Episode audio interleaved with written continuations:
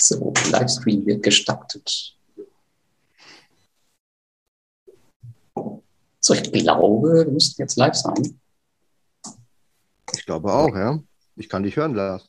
Ja. Guten Morgen. Guten Abend, guten Morgen. Nee, noch ist äh, 23 Uhr. Also guten Abend. Genau, vielleicht schreibt mal jemand äh, gleich in den Chat, ob wir zu hören sind. Dann können wir starten. Ich wollte nur mal sagen, ja. Guten äh, Abend nach Thailand. Be- bevor die Leute da schreiben, ich habe ja in der letzten Woche äh, oder vor zwei Wochen ein Video mit dem Richie aufgenommen und dann gab es hier eine Fledermausattacke, ja. Also der Richie hat es sogar aufgenommen. Also nicht wundern, wenn ich immer in Deckung gehe, weil durch das ganze Licht wird ja Hinz und Kunz hier im Dschungel angezogen. Mhm. Ja, spannende Geschichte, habe schon gemerkt. Okay, dann machen wir mal los. Bilder auf. Genau. Ja, genau, ich fange jetzt einfach mal an. Ähm, ja, erstmal herzlich willkommen zu den Schatzmeistern. Diesmal wieder bei YouTube nach einer kurzen Pause. Ich glaube, wir hatten diesmal fünf oder sechs Wochen dazwischen, ich weiß gar nicht. Und ähm, heute sprechen wir über unsere Lieblingsinvestments. Und da bin ich schon ganz gespannt, was ihr euch da so rausgesucht habt. Und ihr, äh, liebe Zuschauer, ihr könnt natürlich wieder Fragen in den Chat stellen, wenn ihr Lust habt. Und ähm, dann nehmen wir die auf. Oder ihr könnt natürlich auch ganz normal da diskutieren. Aber zunächst würde ich sagen, ähm, können wir mal über das Blutbad, wie Sie aber nicht betitelt haben, in der letzten Woche sprechen, oder? Äh, wie habt ihr das überstanden und ähm, was habt ihr gemacht? Beziehungsweise, was heißt letzte Woche? Es war ja erst, war ja jetzt gerade erst diese Woche. Schon ewig her. Ja, Alex, was hast du? Du hast, du hast wahrscheinlich, du hast wahrscheinlich nachgekauft, was das Zeug hält, so wie ich dich kenne. Nee, ist ja noch gar, für mich gar kein Schnäppchenstatus. Aber du, so viel weiß ich gar nicht. Also so doll war es jetzt eigentlich gar nicht. Ich glaube, es war Freitag und Montag war ein bisschen doller. Und ich habe das Gefühl, seit Dienstag, was ist es heute für ein Tag? Naja, also seit Dienstag auf jeden Fall ähm, ist das schon wieder irgendwie ein bisschen gut, gut erholt. Also bin jetzt auch immer so unterwegs, weißt du, Roller, Kokosindustrie, guckt da jetzt auch nicht immer so rein, meistens am Wochenende. Aber ich glaube, so schlimm war es jetzt nicht, oder? Also ich glaube, Rohstoffe hat es ein bisschen doller erwischt. Und Kryptos, glaube ich. Und da habe ich ja nur, richtig, ja. und da habe ich ja nur Rohstoffe. Also habe ich ja auch nur die Hälfte abbekommen. Okay, was, äh, was, was, was, sagt, was heißt das in Zahlen? Also wie viel ist dein Portfolio runter in dieser Woche? Kannst du da was sagen? Keine Ahnung, das sehe ich, glaube ich, erst am Wochenende. Weil ich mache am. Wochenende mal die Auswertung, ich mache bei so, bei, einer, bei so einer Börsenliga mit. Und da müssen wir mal am Wochenende unsere, unsere Zahlen melden. Und also ich glaube, letzte Woche war es minus 1,9. Ja, jetzt machen wir mal nicht so viel Angst. Also ich glaube, ich gucke nach dem Livestream auf jeden Fall nochmal rein heute. Und dann hoffe ich mal, äh, dass der Freitagmorgen nochmal was bringt. Wobei letzten Freitag war ja auch Verfallstag. Montag weiß ich nicht, was da war. Und ja, es ist Bundestagswahl am Wochenende. Du weißt, da passiert jetzt gar nichts mehr bis Freitag. Und am Montag äh, stürzen wir alle ab, weil, ja, weil die Irren alle, ich sag's lieber nicht, aber das wird böse enden. Ich, nee, dann wird der DAX erstmal 50 erweitert, denke ich. Das ist die erste Maßnahme. Und da gucken wir Ja, weiter. genau. Der wird auf 50 erweitert, aber der, Punkt- aber der Punkt. Um die Verluste zu kompensieren, ja. Wir brauchen 20 neue hier. Nee, 10 nur noch. Ja. Luis, wie sah es bei, wie sah's bei dir aus? Ich glaube, die, die Mhm. Reads haben ein bisschen mehr abbekommen. Ich zum, kann ich zumindest bei meinen äh, Positionen sehen. Aber ich weiß nicht, ob das übergreifend so ist. Ich habe ja nur Sammelanlagen. Ganz ehrlich, ich kann es ja gar nicht sagen, weil ich überhaupt nicht ins Depot geguckt habe. Also jedenfalls ins, äh, in die Standard-Wertpapierdepots. Äh, was ich natürlich täglich kontrolliere oder wo ich auch täglich letztendlich handle, das ist im Optionsdepot. Und hier hat sich das natürlich bemerkbar gemacht, ähm, am, ja, insbesondere am Montag, da ist ja die Volatilität extrem hochgegangen. Also extrem für die Verhältnisse von VX von 20 auf, ich glaube, 28 in der Spitze. Also das ist ja schon gut, deutlicher, deutliche Spitze. Und ähm, ja, der Alex hat es ja auch gesagt, dass dann die Rohstoffe runtergegangen sind. Das hat natürlich dann auch einige Explorer und entsprechend Explorer-Aktien, Explorer-ETFs ähm, runtergezogen. Und ähm, ja, in Summe war es gut, dass äh, ich bei den meisten Optionen schon einen kleinen Puffer aufgebaut hatte, weil ich die schon ein paar Tage bis Wochen im Portfolio habe so dass bis auf eine Ausnahme ein Wert ist ausgestoppt worden dann am Montag, beziehungsweise am Dienstag war es dann. Ansonsten konnten die Verluste ganz gut gepuffert werden.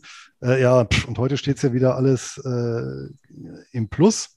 Ähm, interessant war in dem Zusammenhang auch, ich habe tatsächlich äh, mich in letzter Zeit vermehrt ein bisschen beschäftigt äh, im, im Optionsbereich mit äh, Absicherungsstrategien.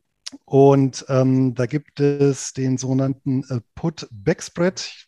Können wir jetzt nicht, nicht vertiefen. Aber das ist tatsächlich ein, äh, fast kost, eine fast kostenneutrale Möglichkeit, sich eben gegen hohe Volatilitäten abzusichern. Und ich hatte tatsächlich just, ähm, ich glaube, die Woche oder vor, davor oder vor zwei Wochen einen solchen äh, Put-Backspread mal aufgesetzt. Und natürlich, und das, das Tolle war, ich konnte halt genau an dem Montag und Dienstag jetzt mal nachvollziehen, wie hat er sich entwickelt, ja. Und es war tatsächlich, dass er eben seine Schutzwirkung äh, genau entfaltet hat und dann tatsächlich, ähm, obwohl ja der S&P 500 gerade mal zwei Prozent gefallen ist und die Volatilität jetzt auch zwar hochgegangen ist, aber von einem relativ niedrigen Niveau, ähm, stand diese Position, dieser Put-Back-Spread, der eben andere Verluste auffangen soll, wenn es mal richtig kracht, schon im Plus. Also das hat mir auch mal bestätigt ähm, in dieser Schutzwirkung. Und äh, von daher ist das etwas, was ich dann auch jetzt etwas systematischer ähm, verfolgen werde. Das heißt also einen kleinen Teil der Optionsgewinne auch gezielt einsetzen, um hier Absicherungsstrategien zu fahren. Und ehrlich gesagt, also bei dem Mini-Minus äh, habe ich, also war für mich die Zeit, äh, wäre es reine Zeitverschwendung gewesen, halt ins Depot zu gucken. Ja, wer nicht viel hat, hat doch nur wenig viel Verlust, ne? So, Luis, so ist es halt, ne? ja, wahrscheinlich. Ja. Aber. Ja, ich glaube, Mini-Crash, äh, das trifft ganz gut. Ähm, also da war ja wirklich, also ich hatte, glaube ich, in der Spitze ja. minus zweieinhalb Prozent und ich glaube, aktuell sind es nur noch äh, ein Prozent ja, oder sowas. Aber, aber ähm, Crash, Lars, kannst du doch hier nicht in den Chat Crash reinschreiben. Nein, aber es ja, kommt dir doch mal die Medien an, ja. Das ist halt, was denn, es wird halt so betitelt. Dann, was war denn bei dir dann Corona? Was war ja dann Apokalypse oder was? Na, das war ja schon. Armageddon. da, bezieh das jetzt bitte nicht auf mich. Also, Übrigens, ich hab, Alex, ich habe das ja, äh, ich habe ja selber nichts gemacht. Ja, du warst ja auch äh, auf der Wolke 7 mit deinen Kryptos. ja, also da, da, sind, da bin ich ja immer noch, ich glaube, die 200 hält immer noch 200 Prozent dieses Jahr, von daher darfst du ruhig ein paar Prozent runtergehen, das ist okay. Aber was der Luis gerade erklärt hat, klang jetzt irgendwie nach Albert seinem Alpha-Fonds, oder? Machen, macht er das nicht auch, wenn, wenn der Markt abstürzt, dass er dann irgendwie ein halbes Depot versucht zu pimpen, zu sichern? Mm, jein, also die Alpha-Strategie stand auch in diesem, in diesem Fokusartikel hier. Hast du den gelesen? Genau, ich glaube, da kommen wir, da kommen wir gleich nochmal zu, wenn wir Neues aus der Szene besprechen. Aber Szene. Äh, die Alpha-Strategie, die funktioniert tatsächlich, die funktioniert ein bisschen anders. Also ah, okay. äh, ich glaube, die, die, positioniert, die positioniert sich ja sowohl auf der Call als auch auf der Put-Seite. Und ähm, hier, ja, wobei, das mache ich natürlich mit einem Put-Backspread letztendlich. Äh, gut, da gehe ich gleichzeitig Short und Long. Das ist, äh, aber da geht es tatsächlich gezielt äh, um eine eine Ab oder um die Absicherung eines Depots oder mehrerer Positionen. Also äh, meines Wissens, aber ich habe jetzt kein vertieftes Wissen, was eben die Alpha-Strategie angeht, äh, ist es aber nicht ähm, hundertprozentig gleich. Also es sind schon zwei verschiedene Paar Schuhe. Also der Alpha-Ansatz, der ist etwas anders. Hm, okay. Gut, ich glaube, damit äh, haben wir das Thema, glaube ich, auch totgetreten. Also wir sind uns alle einig, äh, da war kein Crash, ähm, so wie es die ganzen Medien jetzt äh, hochgekocht haben. Das ist echt immer schlimm. Also, ne? also, die, diese also, ganze also ich glaube, von eine Korrektur am Markt definiert man bis 20 Prozent, weiß ich nicht genau, aber ich glaube, bis dahin geht es auch nur als Korrektur. Und bei, bei 22 darfst du dann sagen, boah, Crash. Na, ich glaube, hier war es so schlimm, dass die das ja alle verglichen haben mit ähm, der beginnenden Weltfinanzkrise, mit Lehman Brothers und Immobilien Krediten wegen, etc. Wegen ja. dem China-Kram genau. da, oder? Ja, ja, genau. Genau, aber selbst mein China-ETF ist es, glaube ich, auch nur 2% runter oder so. Also selbst da scheint nicht viel gewesen zu sein. Aber ich finde diese Verrücktmacherei halt immer extremst schlimm. Aber du musst jetzt auch sehen, im letzten Jahr sind ja ganz viele neue Menschen, ähm, Anleger an die Börse gekommen. Die müssen natürlich auch erstmal ihre Erfahrung machen und dann wird natürlich bei jeder Bewegung gezuckt. Ja. Da hast du ja noch nicht viel mitgemacht. Also wenn es seit letztem Jahr nur äh, Verdopplungen gab, äh, von unten nach ganz oben, und jetzt mal 2% runtergeht oder 4 in zwei Tagen, da ist es schon mal uh, Aufregung ein bisschen. Genau, wenn du dann in die Medien schaust und dann halt äh, nur solche Vergleiche siehst, da ist dann natürlich schnell ähm, ein bisschen zittrig, könnte man sagen. Macht auch Sinn, vor der Bundestagswahl so ein bisschen so Börsencrash, ein bisschen zu rütteln, damit man sagen kann, siehst du, vertrau, vertrau auf die Rente. Gut, wollen wir zu unserem. Ja, wobei man äh, ja sagen muss, fairerweise, die die, die, die Blaupause, die gezeichnet wurde, ist ja nicht, also nicht völlig abwegig. Nein. Dass man dann eben sagt, naja, wenn so ein großer Immobilienprojektierer kippt äh, und, und das wirklich eine kritische Masse erreicht, die so groß ist, dann, dass dann zum Beispiel auch durch Notverkäufe die Immobilienpreise sinken, was dann wieder die Auswirkung hat, dass die Sicherheiten von Schuldnern ähm, nicht mehr ausreichen, um Forderungen äh, zum Beispiel der Banken zu decken, äh, die Banken dann wieder Abschreibungen vornehmen müssen. Also es kann natürlich schon in so eine Kaskade münden, aber ähm, eben nicht umgekehrt, nicht jede, ja, nicht jede Immobilienpleite geht dann in so eine Kaskade über. Ne? Richtig, ja, aber man malt sich das natürlich gerne, ähm, gerne so zurecht. Und der Patrick schreibt gerade im Chat, nicht nur die Bild als Quelle nehmen. Äh, das ist auf jeden Fall schon mal ein guter Tipp, aber man ist, war fast egal, in welche Medien man schaute. Ähm, fast jeder hat das gleichzeitig mit, mit Lehman Brothers verbunden und äh, aufpassen und alle werden ganz, ganz zittrig und so.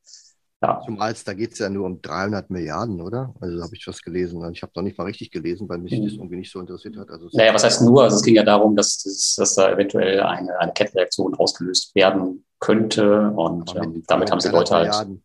Ja, also da hat ja Griechenland in zwei Wochen mehr Geld damals gekriegt, keine Ahnung. Naja. Naja. Ja, wir, wir haben uns schon eine andere Dimension gewöhnt, das stimmt. ja, das stimmt.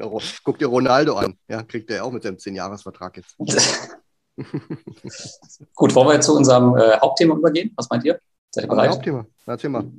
Ja, wir wollten heute über unsere Lieblingsinvestments sprechen und da bin ich mal sehr gespannt, was ihr mitgebracht habt. Ich glaube, Alex, bei dir weiß ich schon fast, aber ich bin mal gespannt, ob ich recht habe. Ähm, bei Luis weiß ich nicht genau. Wer will anfangen von euch?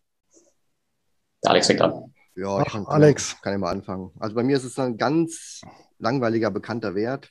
Das ist Disney. Die Disney-Aktie. Ah, ich wusste Disney-Aktie, genau. ähm, oh, die ersten, die ersten verlassen den Livestream. Okay, war kein guter Vorschlag.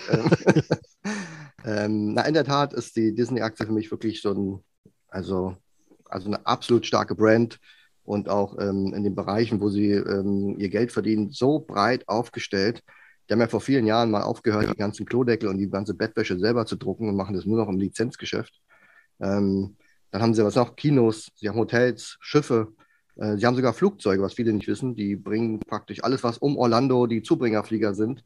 Ähm, da hat Disney eigene Flugzeuge, damit, wenn du nach Orlando fliegst, einfach mal im Flugzeug schon angefixt wirst und auch ja dran denkst, in diesen Park zu gehen. Und wenn du dann mal in diesem Park bist, ähm, Lars, du wirst ja bestätigen können, du warst ja dieses Jahr, ähm, dann fragst du dich wirklich, wie kann denn so ein popliges Schokoladeneis äh, 5 Dollar kosten? Vielleicht kostet auch schon 7, ich habe keine Ahnung. Es ist nicht mal, ist nicht mal Magnum oder irgendwas, es ist einfach nur Eis mit Schokolade. Und so ist auch alles andere in diesem ähm, Park immer so teuer. Und dann noch die Verknüpfung von all diesen ganzen Themen. Du brauchst also nur irgend so ein kleines Manschkal dir ausdenken. Sagen wir mal eine Maus und kannst sie dann einfach überall reinwerfen. In Hotels, in Schiffe und in, in Aufkleber und Bettwäsche und dann im Kino und Trickfilme und Fernsehen und Streaming und du machst praktisch überall doppelt und dreifach eine Wiederverwertung. Und das machen die schon seit ewigen Jahrzehnten. Und ähm, ja, der einzigste Knackpunkt war jetzt Corona, dass denen die Hälfte des Geschäfts weggebrochen ist. Und zufällig Plus hatten sie ein, ein, Jahr, ja, die Dividende ist auch, aber die ist eh nicht so relevant bei, bei Disney, die war nicht so hoch. Ähm, ich glaube, ein Prozent oder so Dividendenrendite war die zuletzt. Äh, dafür, glaube ich, kauft man keine Disney. Aber man hat gesehen, nur dafür, dass sie zufällig rein ähm, so pünktlich ähm, vor äh, Corona noch den Streaming-Dienst gestartet haben, ähm, hat es praktisch Disney echt den Arsch gerettet. Und man kann gar nicht glauben, dass so ein Unternehmen hätte auch pleite gehen können. Die haben jetzt sehr, sehr viel Cash und Eigenkapital, weil sie einfach äh, viel gehortet haben. Aber sie haben es eigentlich gar nicht gebraucht und ähm, ja, stehen eigentlich sehr gut da. Das heißt, im letzten Jahr ähm, war der Umsatz, keine Ahnung, extrem eingebrochen und der Gewinn vor allem war ja Minus. Also sie haben ja gar keinen Gewinn gemacht. Was heißt ein negativer Gewinn? Ach so, Verlust. Ähm, und bis zum ähm, Jahr 2023 wollen sie die 100 Milliarden äh, Umsatzmarke knacken. Also das ist jetzt nicht mehr weit. Das Jahr 2021 ist ja gelaufen. Wir hatten jetzt schon den Crash wieder. Also jetzt kommt die Jahresendrallye äh, und dann ist das Jahr gelaufen. Das heißt, in den folgenden zwei ganzen Jahren und dann wollen sie schon 100 Milliarden machen und ja, ich glaube 20 Milliarden gewinnen. Also die haben eine extrem gute Marge. Und dann müssen sie wieder zurückkommen. Und ich glaube, die Marge liegt immer so zwischen 25 und 30 Prozent. Und dann kannst du dir ausrechnen, wie viel Stück von so einem Schiff Gewinn ist oder von so einem Eis. Und deswegen macht es einfach Riesenspaß. Wir sehen zum Beispiel auch, wir haben ja auch Netflix und auch Disney Plus. Aber Disney Plus hat man irgendwie einfach, weil man da ja, weißt du, guckt die Tochter Oder keine Ahnung, du guckst mal einen neuen Film, wenn der rauskommt, der ganze Star Wars-Kram, Marvel und so weiter. Aber bei Netflix, da denkt man immer, ist man immer so skeptisch, ja, gibt es jetzt mal neue Serien oder brauche ich das noch oder teile ich mir das oder so. Da muss man immer so ein bisschen hinterfragen. Weil Disney ist so praktisch, ja, wie so die Checkkarte im Geldbeutel, die hat man sowieso. Ja. Und deswegen mag ich Disney und ich gebe auch gerne. Ja, ähm, Disney ist halt. Mein Geld auch dort aus für Disney, für meine Tochter. Und, ähm, und solange ihr auch dahin geht, in die Parks und alles, bin ich auch sehr zufrieden. Und wenn die Dividende wieder kommt, ist mein Ziel praktisch, dass ich mir so einen jährlichen Disney, wie sagt man, Ausflug ins Disney Park, ob nun hier in Hongkong oder in, in was gibt es noch, Japan oder in Europa, gibt es ja eigentlich auf jedem Kontinent mittlerweile außer Afrika. Ähm, ja, würde ich mir wünschen, meine Dividende so weit anzuheben, also die, die Position von Disney, dass ich praktisch einmal im Jahr umsonst zu Disney gehen kann. Auf jeden Fall ein schönes Ziel. Aber diese Disney-Besucher, also wir sind bestimmt, würde ich sagen, einmal im Jahr im Euro Disney hier in Paris. Und ich glaube, wenn man, wenn man da ein Wochenende hinfährt, also wir sind, glaube ich, noch nie unter 1000 Euro weggekommen. Das ist der absolute Wahnsinn. Das geht gar nicht, selbst wenn man es versucht, weil es wandert halt, wie du schon sagst, immer mal ein, Kuscheltier irgendwie in die, die Tüte. Und ich glaube, diesmal haben wir drei mitgenommen, plus Hotel vor Ort. Auch alles sauteuer. Äh, Essen ja. tust du natürlich auch im Park. Und da bist du ruckzuck die 1000 Euro los. Ja. ja, wenn du vor dem Parkeingang stehst, ich weiß nicht, was du bezahlt hast. Also wir haben vor ein paar Jahren, wo wir in Florida waren, und wir waren ähm, mit einem Jahr Pause zweimal dort. Und da dachte ich auch so, hat es nicht mal 99 Dollar gekostet? Nee, kostet schon 149. Hm, naja, wurde mal angepasst, der Preis leicht. Ne? In Paris sind es ja zwei Parks mittlerweile und du zahlst für jeden Park, äh, ich glaube, ähm, 69 Euro Eintritt. Oder du gehst halt nur in einen rein. Aber das machst du natürlich auch nicht, wenn du da bist, klar. ja, aber Disney hat auch so, gerade in den Parks, so den Ruf, das macht man mal, das gönnt man sich mal im Leben. Weißt mhm. du, das mhm. ist so, das ist jetzt keine äh, wie so ein Haus oder wie so ein Auto, wo du unendlich viel Geld investieren musst, sondern da sagt man sich, komm, wie du schon sagst, für eine Familie, zwei Tage Disney, 1000 Euro, das gönnt man sich, die kommen schnell wieder irgendwo rein. Ähm, wüsste ich jetzt nicht, außer bei MacBooks vielleicht oder bei Apple-Geräten, wo die Leute auch bereit wären, sagen, komm, technisch etwas äh, geringer, geringwertigere Geräte, aber dafür ist die Qualität einfach sehr, sehr hoch und die Marke ist natürlich auch ein, ein, ein Brüller dass die Leute da bereit sind, für so Geräte auch deutlich mehr zu bezahlen. Also wüsste ich jetzt nicht. Also bei Microsoft erinnere ich mich nicht, dass die Leute sagen, oh komm, gib mir Office, ich zahle das Dreifache. Oder dass sie sich die, die Notebooks nachts äh, noch hier holen. Braucht ja auch keiner von, was sie da haben, die ganzen Surface-Kram. Also gibt wenig Geräte, ja, äh, oder, oder Firmen. Starbucks sehe ich auch nicht so. Also da geht auch keiner hin und kauft einen Kaffee für 12 Euro. Ja, also 4,50 Euro ist also noch möglich aber noch mehr und dann dreimal am Tag. Hm. Bei Disney machst du das aber. Eis für alle. Ja. Gehen wir noch schön essen. Ja, ja klar. Das ist so, und, alles, und alles, alles mit dem Chip. Ne? Das ist so ein Erlebnisding, ganz klar. Aber ich glaube, bei dem Streaming-Dienst, da müssen wir ein bisschen dazu lernen. Also wir haben den auch hier zu Hause und äh, am Wochenende, das, das zweite war schon ziemlich enttäuscht, weil halt irgendwie eine, eine Serie war. Ich glaube, das war Lilo und Stitch. Und ähm, das war halt in Englisch. Also der, der erste Film, das war genau das war der Film. Der erste war in Deutsch der zweite war dann in Englisch mit ähm, nicht mal mit deutschen Untertiteln. Das ist natürlich ziemlich, eine ziemliche Sauerei, dann, wenn das Kind da, da sitzt und äh, auf einmal den Film nicht gucken kann. Und dann mussten wir den bei Amazon kaufen. Ja, weil dann. Ah, okay. Ist natürlich auch blöd. Also so, ah. da müssen also, sie halt noch ein bisschen, bisschen was machen. Dann, dann, ist es ja doch schlau von Disney, so, so zu vorzugehen. wenn sie die Leute zu Amazon schicken wollen. Wobei, ja. ich meine, aber nee, das ist natürlich auch Disney, der, das Disney verdient ja mit dem der Unterschied zu ja, aber das ist auch der Unterschied zu eben zu Netflix dass der eben mit Disney automatisch, also jeder hat ja von klein auf irgendwo so eine Assoziation dazu, ja, über ja. die Filme und äh, das verschafft natürlich eine viel, viel stärkere Position, weil du ja schon eine Vorstellung hast, das hast du bei, bei, bei Netflix ja nicht. Du kannst das ja nicht irgendwie, ja, also du hast irgendwie kein Bild dahinter, ne? Du weißt, was ist ein Streamingdienst, aber hast eben nicht ähm, die Marke, die äh, ja, dich letztendlich seit der Kindheit ja auch geprägt hat, ne? muss man ja sagen. Ich habe jetzt auch noch nicht viele Menschen getroffen, die in irgendwelchen Serienbettwäschen von Netflix schlafen. Also oder Toilettendeckel haben. Noch nicht. Vielleicht auch, aber es ist schwierig, ja. Es ist natürlich auch so, wenn du natürlich Kinder ansprichst, ne, ähm, dann können die Eltern noch so sagen, nein, gibt es bei uns nicht. Und dann machst du es einfach nach halbe Stunde schreien, machst es dann doch. Also das ist auch so ein bisschen. Kannst du noch wir was? Haben, ähm, wir haben es nicht, zu, nicht zu Hause. wir haben es nicht, ja. Deine Kinder sind schon ein bisschen älter, ja. Äh, Alex, hast du was? Kannst du noch was äh, zur, zur Dividende sagen? Also wann, wann erwartest du, dass sie wieder eingesetzt äh, wird? Du die News ja, wahrscheinlich ich heute gelesen. Mehr. Also die Analysten vermuten, weil Disney zahlt ja halbjährlich. Ich weiß auch nicht, warum die als US-Unternehmen halbjährlich zahlen. Gut, da kommt doch nicht so viel rum. Wenn du das, wenn du das jetzt noch viertelst, das bisschen, was da kommt, dann kriegst du ja gar keine Dividende mehr. Also haben sie gesagt, wir machen nur zweimal im Jahr. Und äh, es wird wohl vermutet, weil sie einmal im Dezember mal zahlen, dass sie im Dezember bereits wieder starten wollen. Aber offiziell von Disney gab es noch nichts. Aber wie gesagt, Disney ist wirklich keine Aktie, die kauft man nicht wegen der Dividende. Ich glaube, ein, ein Prozent oder 1,2 Prozent war die Dividende die, äh, vor der Kappung. Also sie können sich die mittlerweile auch schon wieder ähm, leisten. Das sollte jetzt nicht das Problem sein. Aber klar, die Parks nur zur Hälfte offen haben oder nur 30, 40 Prozent. Ähm, bei Hotels weiß ich auch nicht. Hm. Also Amerika will jetzt im November, November wieder aufmachen. Das heißt, es kommen ganz viele europäische geimpfte Touristen. Die werden alle in diesen Park reinrammeln. Also ich glaube, das äh, Schlussquartal wird nochmal ein kleiner Überraschungseffekt bringen. Vielleicht, vielleicht da nochmal ganz interessant. Also ich war ja auch äh, im Park, ich glaube vor zwei Monaten, im Juni war es, glaube ich, oder vor drei Monaten, keine Ahnung. Ähm, auf jeden Fall, wenn man hier so die ganzen Corona- und Covid-Maßnahmen sieht, dann sieht man, alles ist so ein bisschen improvisiert, es ist irgendwo alles angeklebt, diese Abstandshalter und so.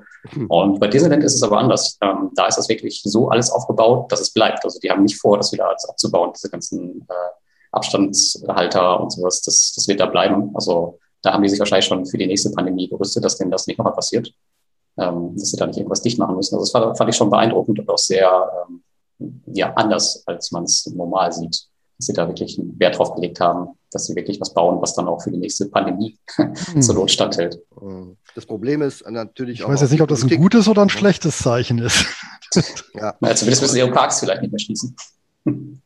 Ja, das Problem ist ja, die Politik hat ja einfach gesagt, wir machen dicht, weil sie ja offensichtlich nicht wussten, wie man anders damit umgeht. Man hätte ja von Anfang an mit solchen Themen arbeiten können. Abstand, Maske, bla bla bla. Weißt du, also wenn sie alle durch den Supermarkt rammeln, dann können sie auch alle durch den Deichmann rammeln. Aber bei Deichmann ist die Ansteckungsgefahr einfach mega groß, weil da Schuhe im Regal liegen und im Supermarkt ist halt bei Butter ist nicht so gefährlich. Ja. ja. Und in Dänemark ist es bekanntlich kleiner als in Deutschland. Geschweige denn Frankreich. Na gut, die Dänen kennst du ja. Ne?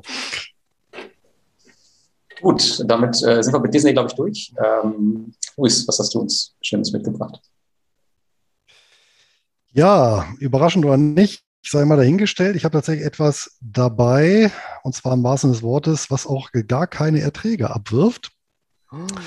Nämlich hier symbolisiert durch einen schönen äh, Krügerrand, nämlich Gold ging ja darum, jetzt äh, unser Lieblingsinvestment vorzustellen, ja, nicht das lukrativste oder beste oder sonst irgendwas, ne, sondern halt ähm, eines, ähm, ich habe es mal so interpretiert, zu dem man auch eine gewisse emotionale Verbindung hat. Und das ist bei mir zweifelsfrei Gold. Und das hat natürlich auch ein Stück weit damit zu tun, dass ja, das eine der wenigen Vermögens- oder andere Klassen ist, äh, die auf der einen Seite sehr homogen sind.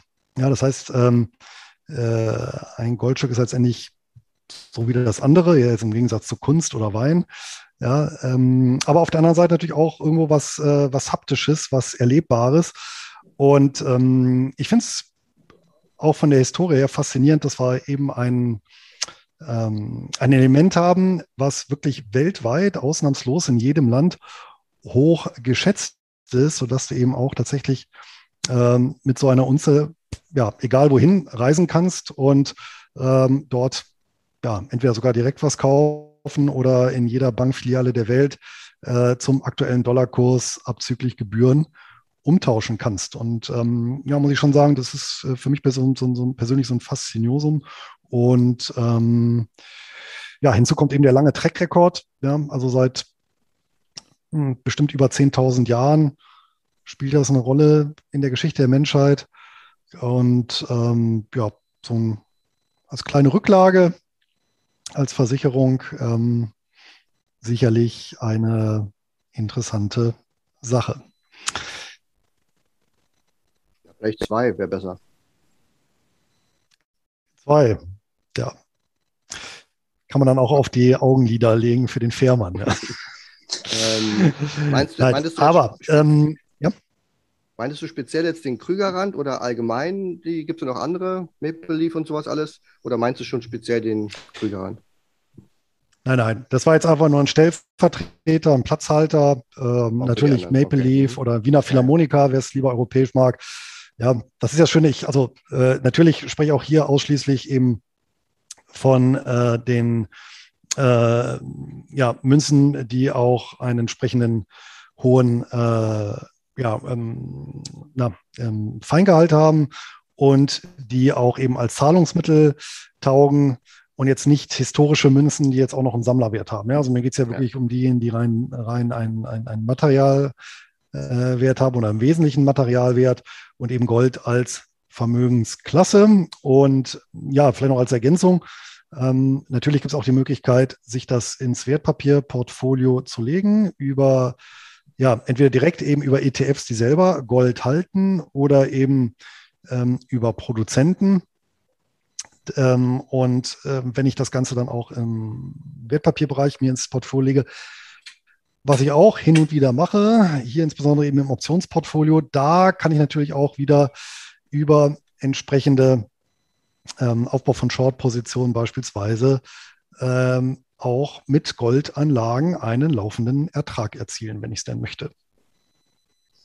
Hat übrigens den Vorteil, ähm, Edelmetalle, dass sie doch ähm, eine gewisse Schwankungsintensität haben und dann auch zum Beispiel in Phasen, wo Aktien durchaus mal ruhig sind und nicht so viel Prämien abliefern, ähm, da kann man auch mal ganz gut auf äh, Edelmetalle zum Beispiel schwenken, also Gold und Silber, beziehungsweise Gold- und Silberproduzenten. Da gibt es mittlerweile auch Multimilliarden schwere ETFs, ja, ähm, sodass man auch kein Einzelwert gehen muss, bei, beispielsweise bei einer Minengesellschaft, was ja schon zugegebenermaßen gegeben ist. Ja, oder dass da mal eine schlechte Nachricht kommt oder irgendeine Enteignung in Peru und dann schmiert halt der Kurs total ab.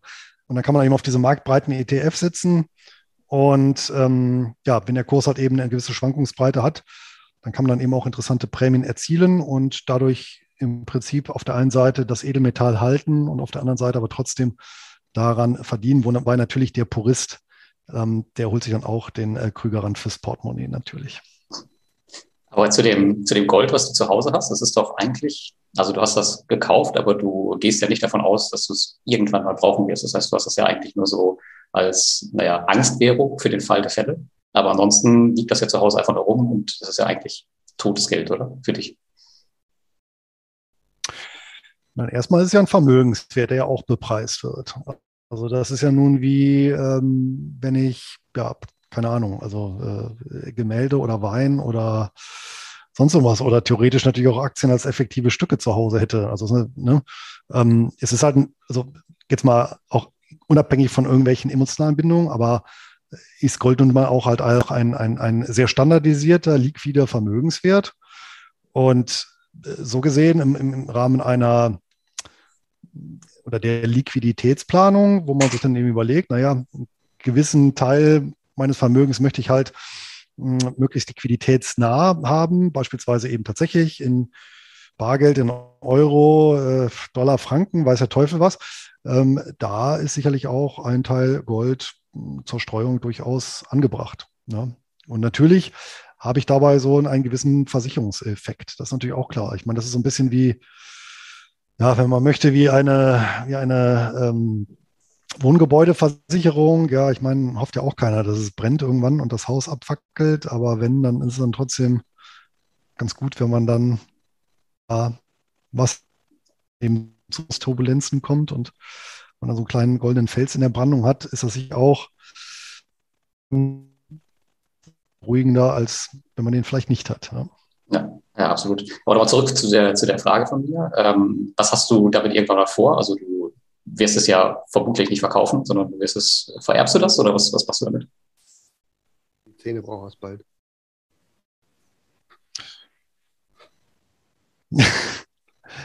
ähm, ja, das wird erstmal im Bestand bleiben und ja, wenn ich ablebe und dann noch was da ist, dann wird es natürlich vererbt. Ist natürlich auch erbschaftstechnisch interessant, durchaus Edelmetall. Nein, aber ähm, es ist natürlich so eine Art strategische Reserve, aber ähm, ich meine, das ist natürlich auch wieder sehr militärisch. Ja, Reserven sind ja auch dazu da, durchaus mal eingesetzt zu werden. Das heißt, äh, wenn Gold mal im Rahmen einer bestimmten Entwicklung bestimmte Preise erreichen würde, dann würde ich mich davon ja auch durchaus trennen und dann zum Beispiel, ich glaube, der Alex, du praktizierst das ja auch, ne, diese äh, Gold-Dow-Ratio, äh, wenn die halt eben beispielsweise extrem pro Gold ausgeprägt wäre, da, dann würde ich natürlich auch Anteile veräußern ähm, und dann entsprechend äh, ja, Wertpapiere kaufen beispielsweise. Also es ist jetzt nicht so, dass es eine komplett statische Größe ist. Ne? Okay. Mhm. Ja, genau, würde ich auch machen. Genauso. Gut, sind wir mit Gold, würde ich sagen, auch durch. Ist ja schön, dass wir einen Börsenwert haben und einen, äh, und einen Nicht-Börsenwert, einen Rohstoff. Und dann haue ich da jetzt mal rein. Ich habe nämlich auch keinen Börsenwert mitgebracht. Ich habe auch keine Kryptowährung. Ähm, Nicht? Hab, jetzt bin ich aber überrascht. also ich habe ich hab, äh, lange überlegt. Ähm, ich habe natürlich ziemlich viele coole Positionen, wo ich jetzt sagen würde, okay, das ist ähm, mein Lieblingsinvestment. Aber ich habe dann halt geschaut, was mein Investmentfokus ist. Und das ist ja halt die Ausschüttung. Und da habe ich halt geschaut, okay, was war immer am stabilsten in der Ausschüttung? Ähm, was hat eine ordentliche Ausschüttung, vorzugsweise monatlich oder mindestens quartalsweise? Und ähm, ja, was ist auch ohne größere Probleme durch die Covid-19-Krise gekommen? Und da bin ich tatsächlich bei einer P2P-Plattform hängen geblieben, und zwar mein Liebling, und das ist äh, Bondora. Ja, Bondora ähm, hatte seit ich sie kenne und seit, seit wir das neue Produkt Go Grow draußen haben, eine hundertprozentig stabile Ausschüttung von 6,75 Prozent pro Jahr. Und ähm, das Coole ist halt, dass es halt täglich ausgeschüttet wird, ähm, nicht mal monatlich. Das ist auch schon ganz nett. Und das Unternehmen selbst hat auch 2020, obwohl es relativ schwierig war, auch für die, ähm, mit einem deutlichen Gewinn abgeschlossen. Wir liegen aktuell bei einer Eigenkapitalquote von 70 Prozent. Und solange die die Zahlen aufweisen können, die sie ähm, gerade haben, ist das auch wahrscheinlich weiterhin mein Lieblingsinvestment. Ähm, was ich auch ganz cool finde, also ich habe ja relativ viel Geld liegen und ich ziehe auch monatlich meine Zinsen da raus, um sie dann halt entweder zu verleben oder woanders hinzupacken. Und das Nette ist halt bei denen auch, dass sie solche Echtzeitüberweisungen haben. Das heißt, ich klicke da in, in Tallinn, bei denen ist dann auf den Knopf und in den nächsten Sekunden ist es halt bei mir direkt auf dem Bankkonto. Das ist halt auch schon ziemlich sexy. Großer Nachteil ist da allerdings aktuell immer noch, dass man halt dass sie halt so viele Kunden mittlerweile haben, dass sie dieses 400 Euro ähm, Einzahlungslimit immer noch haben pro Monat, was ich wahrscheinlich auch nicht, was in Gänze nicht wegfallen wird. Und ich glaube, um meinen Wert jetzt zu erreichen, bräuchte man irgendwas zwischen 30 und 40 Jahre. Aber das ist, äh, Alex, da wirst du mir sogar beipflichten, ein ganz klarer äh, Sparplankandidat. Den kann man nicht zu teuer und äh, nicht zu billig einkaufen. Aber ähm, es macht auf jeden Fall Sinn, da eine Position aufzubauen, wenn man irgendwie einkommensorientiert unterwegs ist. Das ist schon eine ganz nette Sache. Aber auf der anderen Seite muss man halt auch immer ein bisschen den Blick auf die Zahlen behalten, ähm, wenn sich da irgendwas verändert, dass man da eventuell dann auch seine Position wieder reduziert, falls das Risiko dann doch mal zu groß werden sollte. Hm. Ja, ist denn möglich auch eine ja. größere Summe abzuziehen, bevor der Alex jetzt reingrätscht? Sagen wir mal, weiß ich nicht, wenn du sagst, oh, die Zahlen sind aber nicht so gut und dann sagst du, jetzt ziehe ich mal auf den Schlag 50.000 Euro ab zur Sicherheit? Ähm, ich habe es noch nicht versucht. Ähm, ich kenne aber Leute, die es durchaus gemacht haben und wo es auch funktioniert hat. Ähm, es gibt einen Buffer, den sie im Hintergrund haben, wo niemand weiß, wie groß der wirklich ist. Äh, man weiß ungefähr, dass die auf jeden Fall, dass der so groß ist, dass die, ich glaube, über ein Jahr lang daraus ihre äh, Investoren mit Zinsen auszahlen könnten, wenn es sein müsste. Ich glaube, solche Summen sind dann in Einzelfällen auf jeden Fall nicht das Thema. Wenn natürlich alle anfangen, das abzuziehen, wird es wahrscheinlich nicht funktionieren. Ähm, das haben wir ja letztes Jahr in der Corona-Krise gesehen. Also da haben wir auch viele ihr Geld abgezogen, weil es einfach, äh, weil die Panik umging. Da gab es ja die sogenannten Teilzahlungen. Das heißt, dass du dann halt nur pro Tag einen bestimmten Wert abziehen konntest, ähm, der dann halt korreliert zu dem, was Bondora auf der einen anderen Seite eingenommen hat, weil es ja klar im Hintergrund laufen Kredite und die können jetzt nicht einfach so gestoppt werden. Ähm, und die müssen halt ihren, ihren Cashflow so ein bisschen steuern. Und wenn natürlich alle abziehen wollen, dann muss das irgendwo äh, kontrolliert und gebremst werden. Genau das passiert und falls sowas nochmal eintreten sollte, dann wird das auch wieder passieren. Ich glaube, ich hatte das Geld, was ich damals abziehen wollte. Ähm, ich glaube, das hatte ich innerhalb von einer Woche oder so raus. Also das war jetzt auch okay. Ich habe nicht alles abgezogen, aber ich hatte auch einen Teil umgeschichtet. Ja, das war alles, alles kein Thema. Naja, da mussten sie erstmal eine Woche lang andere Leute finden, die ihr Geld einzahlen, damit sie es dir geben können. Ich glaube, zu, zu, der Zeit hat da niemand eingezahlt. Aber ähm, wenn du sagst, die haben da einen Topf und die können da die Geldströme überwachen, macht es dann nicht Sinn, auch flexibel mit dieser 400 Euro zu arbeiten? Also wenn sie sagen, da kommt ein, Schub an Krediten rein und Liquidität und es ist, wird, sieht besser aus, dann kann man doch mal sagen, okay, ab, ab 1.10. machen wir 1000 oder 450 oder was weiß ich. Ja, die reporten ja ihre, ihre Zahlen monatlich und die haben halt ein Kreditvolumen aktuell von 11 Millionen ähm, Euro, die sie vergeben. Die haben circa 180.000 Investoren. Ich weiß jetzt nicht, wie viel die alle bei Go and Grow einzahlen. Ähm, aber das wird, das, das wird nicht hinhauen halt. Also ich denke mal, es kann sein, dass sich das Limit nach oben oder nach unten verändern wird, aber ich glaube, das Limit wird jetzt bleiben. Die hatten das halt zu Anfang offen, um das Ding einfach äh, aufzubauen. Das hat halt auch super funktioniert. Ich glaube, wir haben damit mhm. über 100.000 Investoren gesammelt. Also was mich ja noch ein bisschen abschreckt, muss ich sagen, ist ja tatsächlich das der hohe, äh, der hohe, Rendite hohe Einzahlungsprofil mit äh. ähm, ich glaube, momentan gibt es ja 6,75 Prozent aufs Jahr gerechnet. Korrekt, ja. Mhm. Finde ich schon, muss ich sagen, für eine P2P-Plattform etwas grenzwertig, ja, wo im Prinzip theoretisch über Nacht ja der Stecker gezogen werden kann und dann war es das. Ne? Also das ist richtig, ja. Für so wenn Privatkredit, äh, ja. Äh, wenn du dir die anderen ähm, Plattformen gerade der Branche anschaust, du siehst ja auch, dass die Zinsen runtergehen. Ich glaube, wir liegen jetzt so bei um zwischen 8, 9, 10 Prozent rum. Ähm, dadurch, dass halt, mhm. naja, dass halt nicht viel passiert ist, ist die Nachfrage ziemlich hoch. Dann kommt das Thema Regulierung dazu. Also das Thema wird halt insgesamt sicherer. Und ich glaube, wir bewegen uns auch bei den anderen Plattformen eher Richtung 6,75 Prozent als Richtung 12 Prozent nach oben. Von daher äh, muss man vielleicht auch irgendwann akzeptieren, dass das Thema vielleicht einfach in die Breite geht, das vielleicht einfach so ist. Ich glaube, da wird sich nicht viel dran ändern. Muss natürlich für dich dann einschätzen, okay, ja, gut, reicht mir das oder? Genau, du musst ja für dich, ja, genau, du musst dann irgendwann sagen, nee, dann, dann, äh, es ist ja kein Tagesgeld, ne, um das nochmal zu bemühen.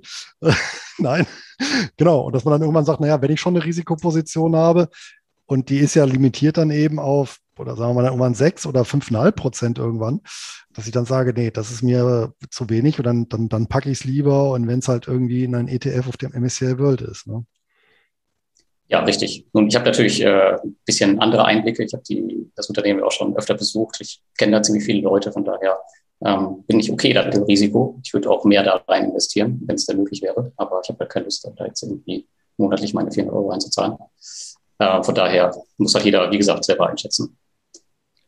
Solange es da genug Leute gibt, die da ähm, weit mehr Gelder als 400 Euro einzahlen würden, haben die, glaube ich, gar kein Problem mehr, Konditionen zahlen zu müssen.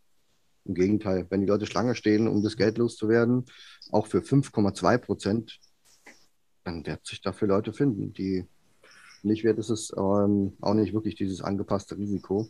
Zumal ich ich mit diesen 400 Euro irgendwie gar nichts anfangen kann. Also selbst wenn ich jetzt ein Jahr da lang einspare, sind es müssten ja fast, keine Ahnung, 5000 Euro oder so sein, oder? Ist ja, das also, ruckzuck hast du deinen Euro am Tag. Dann kannst du ja drei Handschriften machen. Ja. ja, das irre, ja. Nee, das wäre jetzt nichts für mich. Also ich brauche da schon ein bisschen äh, mehr Flexibilität. Ähm, aber ansonsten vom, vom Prinzip her finde ich das schon in Ordnung. Also. Aber du hast es ja auch genutzt ähm, wenn du deinen Cash parkst, äh, also wenn es dir jetzt die Möglichkeit gäbe, dass du die 400 Euro jetzt nicht hättest, dann würdest du da deinen Cash auch parken, oder? Ja, aber ja, die Steuerrücklage halt zum Beispiel, ne? Weißt du, was ist das? Was sind Steuern? ähm, ja, aber wir helfen die 400 Euro nicht. Weißt wenn du dann einen größeren nee. Betrag ja. wegpumpen musst jeden Monat, dann, dann bin ich trotzdem, den Großteil muss ich irgendwo anders hinlegen. Ähm, da kann ich sagen, ja, aber ich habe immerhin 400 Euro hier ähm, nee, das wäre dann sowas, wo ich sage, dann zahlst du dann 20 Jahre 400 Euro ein und dann liegen die da. Das wäre jetzt nicht so praktisch, ja. Naja, ja. Warten, warten wir mal ab. Es gab jetzt gerade von Patrick die Frage noch im Chat, gab es bei Pandora nicht mal die Diskussion, dass das Kreditportfolio die 6,75 Prozent langfristig nicht hinbekommen kann. Ja, das ist halt immer eine Momentaufnahme. Ähm, da gibt es äh, solche und solche Stimmen im Internet. Ähm, also aktuell sieht es so aus, als würden sie das langfristig hinkriegen, aber das ist halt das, was ich meinte, dass man halt immer die Zahlen so ein bisschen im Blick halten muss.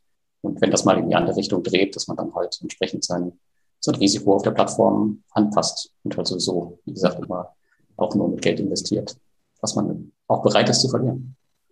Schau mal, ähm, bei Aktien kann ich ja verschiedene Bewertungskennziffern nehmen oder überhaupt Kennziffern und kann zum Beispiel Starbucks und Disney mal vergleichen. Gibt es denn bei so Peer-to-Peer-Plattformen auch irgendwas, wo du sagst, das macht sie vergleichbar oder man kann die besser einschätzen. Also wenn du sagst 11 Millionen Kreditvolumen, ich meine, das klingt jetzt irgendwie auch nicht nach viel, so weißt du? Nö, 11 Millionen ist eine relativ kleine Nummer in der Branche. Also was du halt machen kannst, ähm, also alle größeren und älteren Unter Unternehmen, die veröffentlichen auch ihre Geschäftsberichte. Und da kannst du halt auch die Zahlen ganz normal aneinanderlegen, wie du das halt bei Aktienunternehmen auch machen kannst und die danach vergleichen.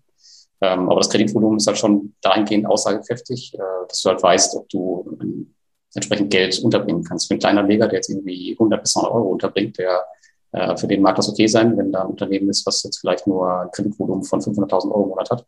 Ähm, aber für jemanden wie dich, der da vielleicht ein bisschen mehr Cash parken will, dem ist da nicht geholfen, wenn die Hälfte davon rumliegt. Deswegen ist das halt auch mal eine Größe, die man im Auge behalten sollte. Ja, ja aber generell das, würde ich da das, immer auf die. Das gilt ja für jede schauen. Plattform. Ja. ja, korrekt, ja. Das ist ja dieses berühmte Cash-Track-Problem, ja, was du ja temporär hast. Die einzige unabhängige Zahl ist eigentlich, sind eigentlich nur die einzige unabhängige Metrik ist eigentlich, die sind eigentlich immer die Geschäftsberichte, die du aneinanderlegen kannst. Das anderes kannst du nicht machen. Wie sicher sind denn die Gelder, die auf deinem Bondora-Account liegen? Oder ist es ein richtiges Konto mit einer Bank? Sorry, dass ich so eine blöde Frage stelle. Ja. Aber ähm, die, man könnte ja meinen, ich zahle da mal ein, okay, jetzt, jetzt werde ich nicht alles investieren können, weil keine Kredite da sind. Aber jetzt sagen wir mal, jetzt liegen da 100.000 in Cash und hast vielleicht 8.000 in irgendwelchen Krediten. Was ist denn mit diesen 100.000? Ich meine, kriegst du auch keine Zinsen, die liegen ja einfach nur rum, aber sind die dann wenigstens in irgendeiner Form sicher? Das Geld ist ja äh, in der Regel investiert, also du hast da ja kein Geld rumliegen. Hm. Also wenn du da Geld rumliegen hast, ist, äh, ja, ist halt ein ganz normales Bankkonto von Bondora. Also du hast in dem Fall jetzt kein eigenes Bankkonto. Es gibt allerdings durchaus immer mehr Plattformen, wo du halt getrenntes Bankkonto hast, wie Paysera beispielsweise, und dass du halt darüber gehst, ähm, wenn du jetzt in Litauen investierst, die haben fast alle Paysera als Anbindung, dann hast du halt dein eigenes Konto.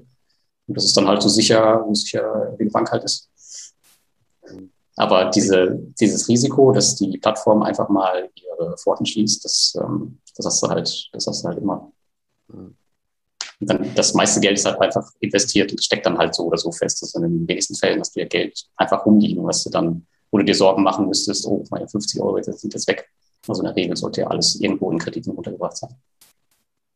Eben, das ist ja auch diese Illusion der Regulierung, dass dann plötzlich alles sicher ist.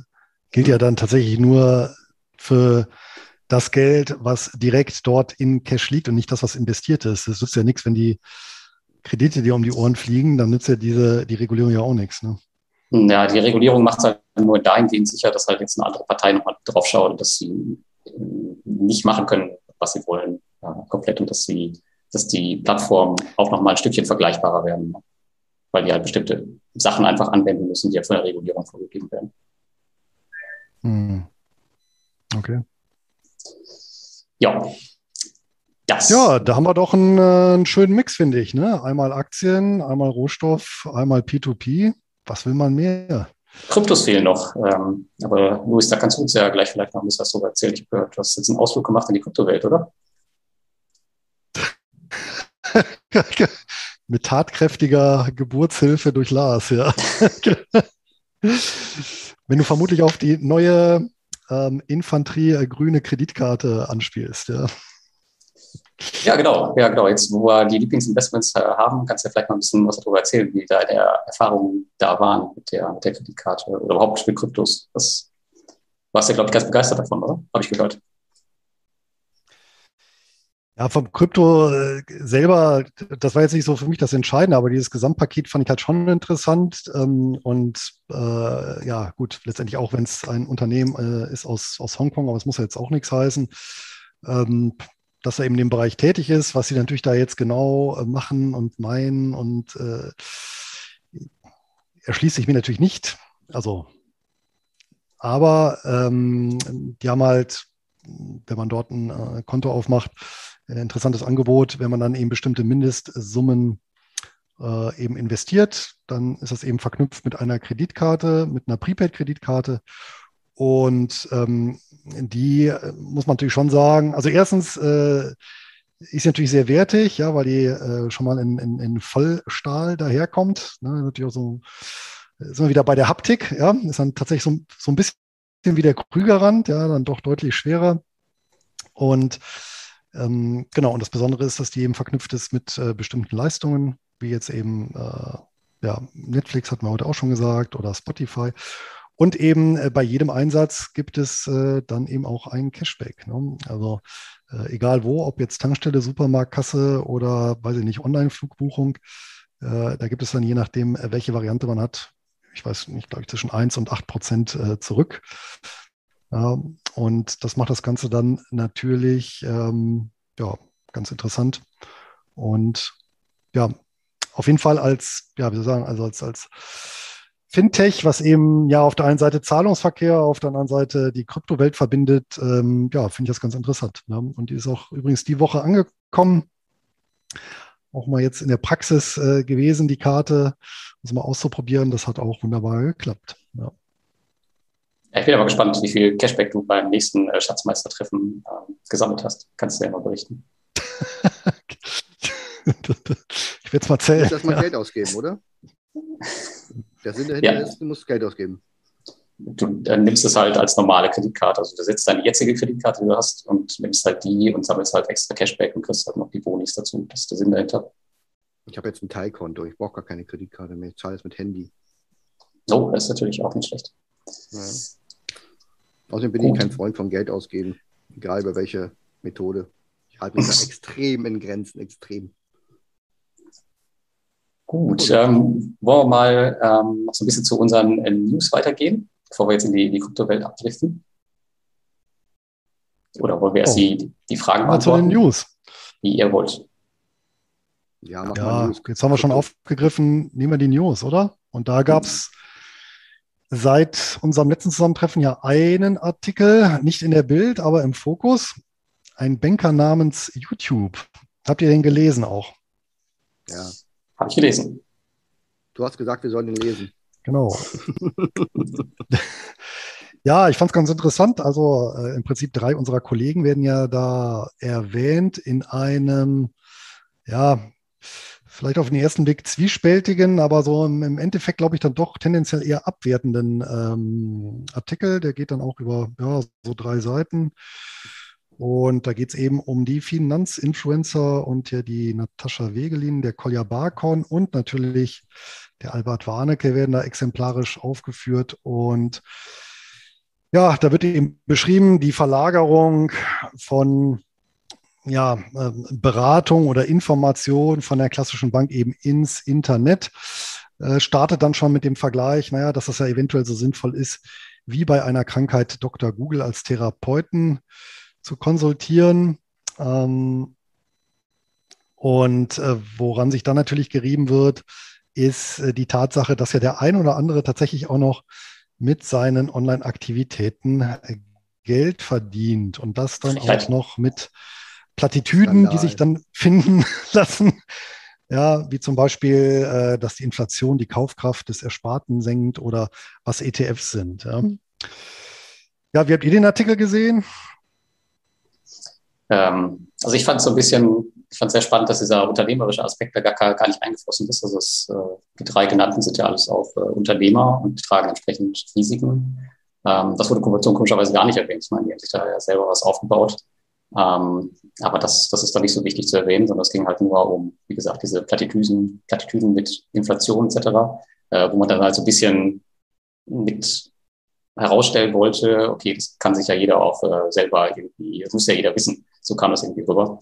Aber dieser, dieser andere Aspekt, der kam da so gar nicht, gar nicht rüber. Das fand ich ein bisschen schade eigentlich. Also das wird, werden da, naja, will ich sagen, Dreck gezogen, aber schon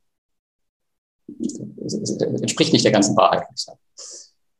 Ja, normalerweise gehst du davon aus, dass in so einem Magazin wie Focus, ja, dass dort ähm, objektiv bewertet oder besprochen wird, da war irgendwie äh, von vornherein klar, welche Richtung dieser Artikel haben sollte, äh, glaube ich. Und ich sehe das ja auch so. Ähm, offensichtlich dürfen Banken weder Geld verdienen noch Gebühren für irgendwas nehmen. Die müssen immer umsonst arbeiten. Das ist ja auch in der, in der Gesellschaft äh, schon seit Jahrzehnten äh, gang und gäbe. Die bösen Banken, wehe, die verdienen Geld. Äh, und offensichtlich ist bei YouTubern auch so, du darfst nie über den Hobbystatus hinaus Du musst wirklich nur in deiner Freizeit da Artikel schreiben, Videos machen, Podcasts rund um die Uhr, Livestream machen, alles neben deinem Hauptjob. Und aber Geld verdienen, da solltest du schon auch mal eine kleine Schranke davor machen.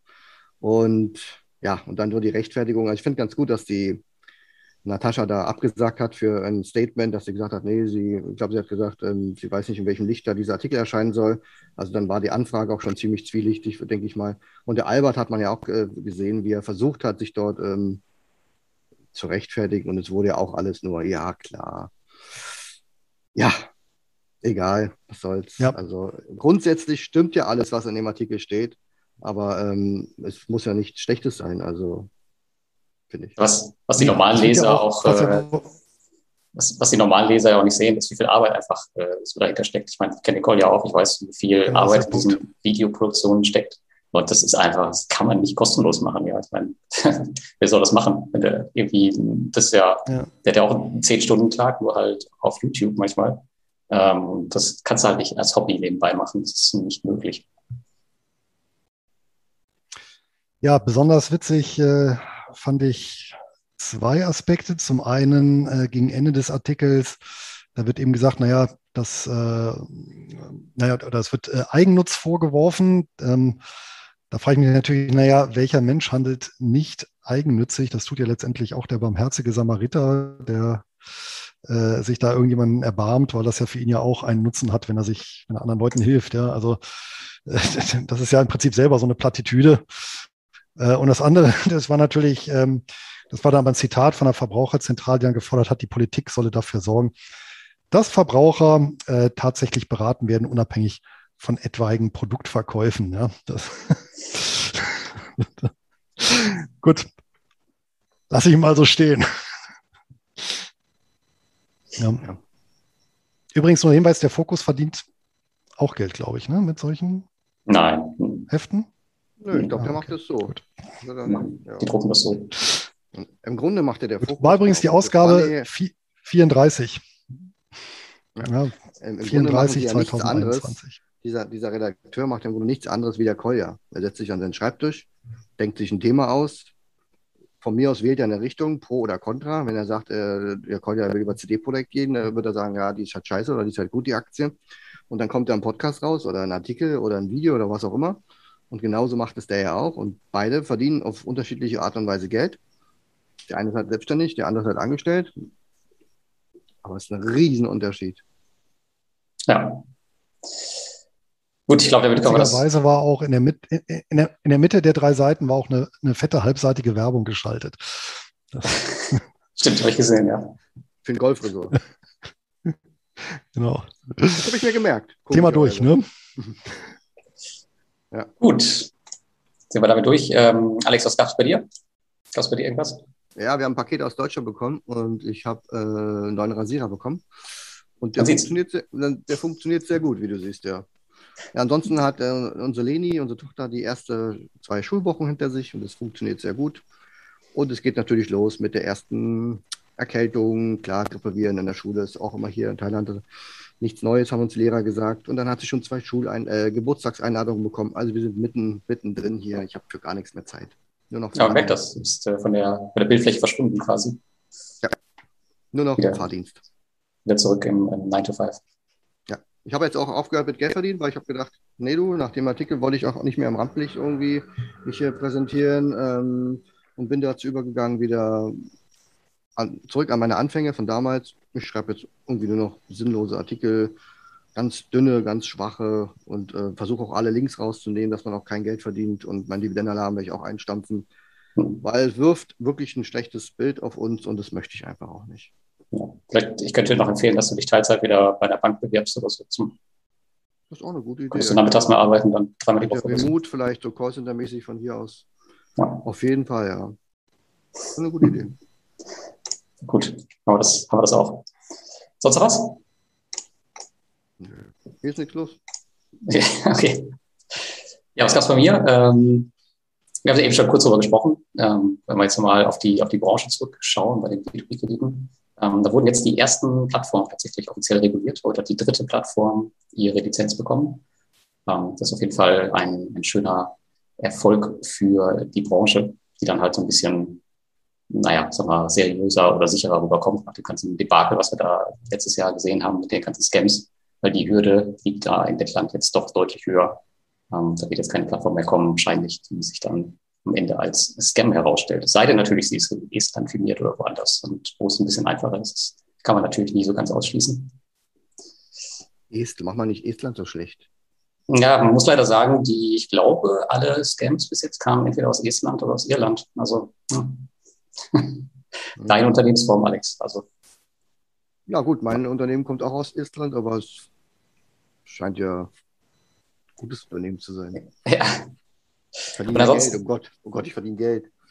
und ansonsten habe ich mir in den letzten zwei Wochen ein Unternehmen vor Ort wieder angeschaut. Das war ziemlich interessant. Und zwar ging es diesmal nach Russland. Ähm, da habe ich mir dieses Unternehmen angeschaut, worüber wir schon öfter gesprochen haben, Robocash.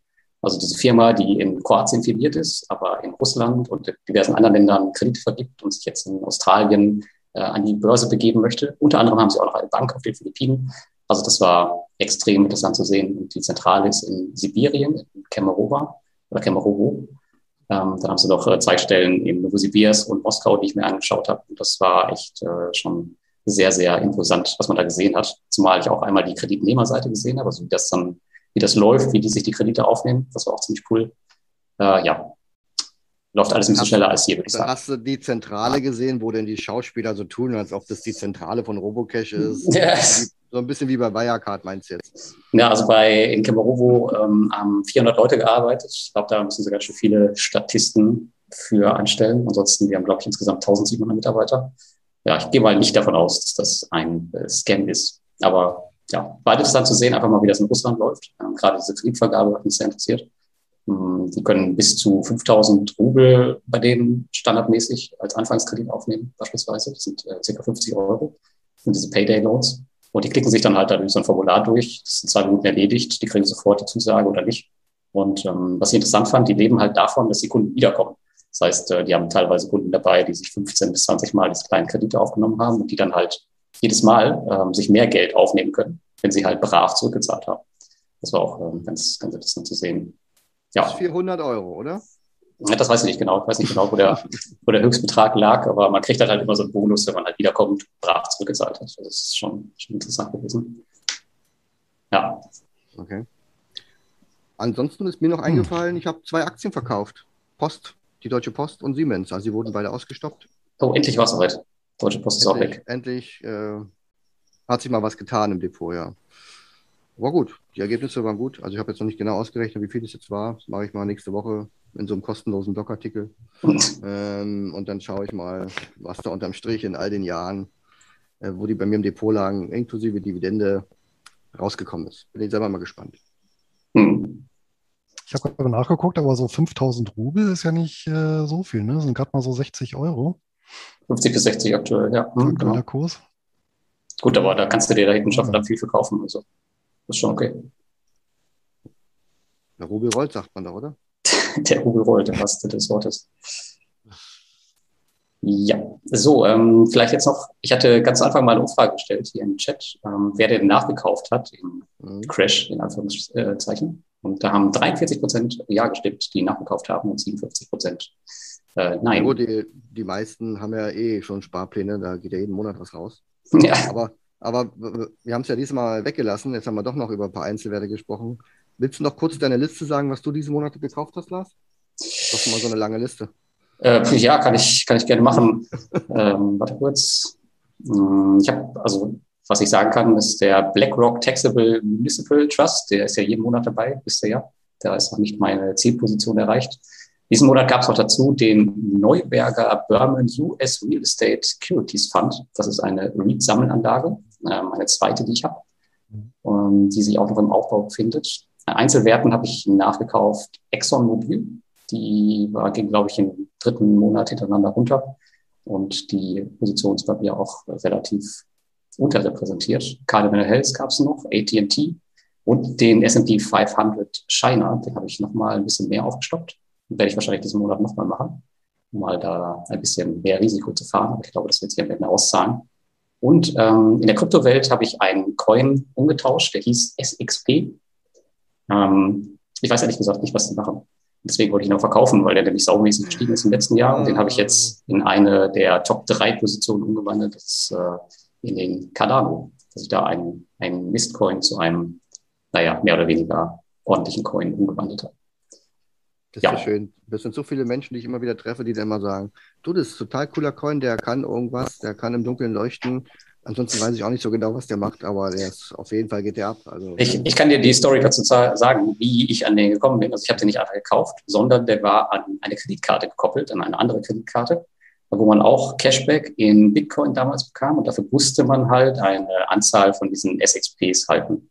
Ähm, irgendwann haben die den Dienst aber geschlossen von der Kreditkarte, weil das nicht angekommen ist, weil Crypto.com halt einfach da ist und die gefühlt Marktführer in dem Segment sind. Und ähm, diese Coins habe ich allerdings behalten. Und ich habe da nicht drauf geachtet, weil ich hatte da nur, keine Ahnung, es waren 300, 400 Euro. Naja, und ein Jahr später war es dann halt 4.000, 5.000 Euro. Und dann dachte ich, gut, kannst du jetzt doch mal umtauschen, weil ich, wie gesagt, gar nicht weiß, was, was dieser Coin jetzt überhaupt noch zu ist. Und ähm, das ist die Story dahinter. Also ich habe jetzt nicht einfach einen Coin gekauft, wo ich jetzt nicht weiß, was der macht, sondern der hatte damals schon seinen Sinn und Zweck. Und ich weiß auch, aber ich kann dir nicht sagen, wieso der trotzdem noch gestiegen ist, obwohl der ähm, weiß ich nicht, für mich keine Bewandtnis mehr hatte. Das sind doch die besten Investments, wenn du keine Ahnung hast, warum das Ding abgeht wie Schmitzköpfe. Ja, aber Fakt ist, er ist auf jeden Fall abgegangen. So, ähm, wir haben noch eine Frage aus dem Chat gehabt, die ich mhm. noch nicht gestellt habe. Und zwar, wie ging an dich, Luis? Bei welchem Broker handelst du deine Optionen? Das hatte ich auch hier schon mal gesagt ähm, und ist auch, glaube ich, bekannt, dass ich das bei CupTrader mache und damit auf die Plattform von Interactive Brokers zurückgreife. Und ähm, vermutlich wird es schwierig, also ich kenne zumindest keinen inländischen Broker, der da einfach von der Kostenstruktur das Wasser reichen kann.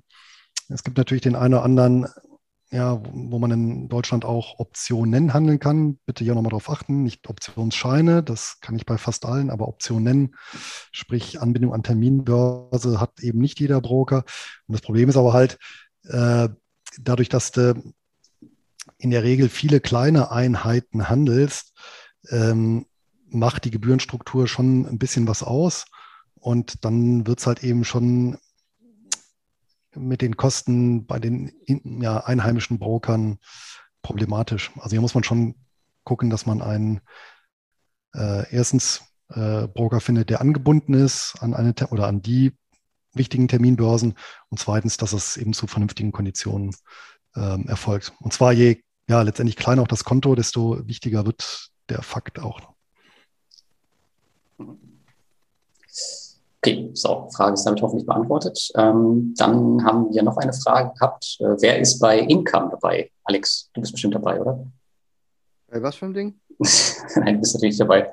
Income ist eine P2P-Plattform. Ähm, die hatte ich auch letzte Woche auf dem Blog und äh, ich bin auf jeden Fall dabei. Ähm, von ich, euch nehme ich mal an, niemand dabei. Nee, ich lese keine kostenlosen Blogs mehr. Kostenpflichtige Blogs von offiziellen Journalisten nur noch. Ja, ich werde auch eine Paywall einbauen. Musst du dir aber erst einen Presseausweis holen oder irgendwie dich als Journalist outen. Dann, sonst ist ja wieder Geld verdienen, weißt du, als Blogger. Das kannst du nicht machen, ja. Wie solltest du ja. einen Verlag gründen, Lars? Das ist deine Idee. Wir gründen einfach einen Verlag. Das äh, können wir machen. Ähm, vielleicht gerade nochmal zur, zur, zur Erklärung, was Income ist. Ähm, für diejenigen, die es nicht wissen, das ist ein Marktplatz wie Mintos, allerdings mit einem anderen Sicherheitskonzept. Das heißt, da werden die wenn jetzt einer der Kreditgeber im Hintergrund ausfällt, dann werden die Investoren zuerst ausbezahlt. Das heißt, die Kreditgeber müssen einen entsprechenden ähm, Teil an Geld dort hinterlegen und dürfen auch nur eine bestimmte Grenze ihres Portfolios, eine bestimmte Anzahl, Prozentanzahl ihres Portfolios extern fanden lassen ähm, und müssen halt einen bestimmten Junior Share, heißt das, bei der Plattform hinterlegen. Und für den Fall, dass dann mhm. der Kreditgeber ausfällt, werden dann die ähm, Investoren zuerst ausgezahlt. Das hört sich auf Papier als schön an, ist aber noch brandneue Plattform und es fehlt halt noch der Nachweis, dass es auch wirklich funktioniert. Aber es ist auf jeden Fall sehr, sehr interessant. Mal schauen, was die Zukunft da bringt. Ja. ja. Genau, und dann haben wir noch ganz am Ende jetzt eine, ich hatte noch eine Umfrage gestellt, welches Investment den Zuschauern am meisten zugesagt hat. Da haben wir 14 Prozent haben für Disney gestimmt, 10 Prozent für Gold und 76 Prozent für Bondora. Gut, ist jetzt vielleicht nicht ganz repräsentativ die Umfrage auf einem P2P-Kanal. Ähm, ich glaube, die haben das falsch verstanden. Die haben gefragt, hast du auch in Bondora oder in Disney oder in Gold investiert? Und dann, ja klar, Bondora, Logo, Bellas haben wir alle. Nee, nee, die Frage war, welches Investment hat dir am ehesten zugesagt? Ja, weil es auch so klein die Schrift ist, kann man gar nicht richtig lesen. Aber ich muss sagen, ähm, ich habe äh, Disney übrigens auch im, Portfolio, im Depot. Äh, Gold habe ich jetzt persönlich gar nicht, äh, weder physisch noch irgendwie an der Börse. Ähm, vielleicht über irgendwelche ETFs oder so, auch ansonsten habe ich das nicht. Aber Disney ist auch ein Wert. Auch nicht so eine physischen Goldcoins? Ich hatte eine, die habe ich mal geschenkt gekriegt, die habe ich sofort verkauft. Oh. Bei eBay.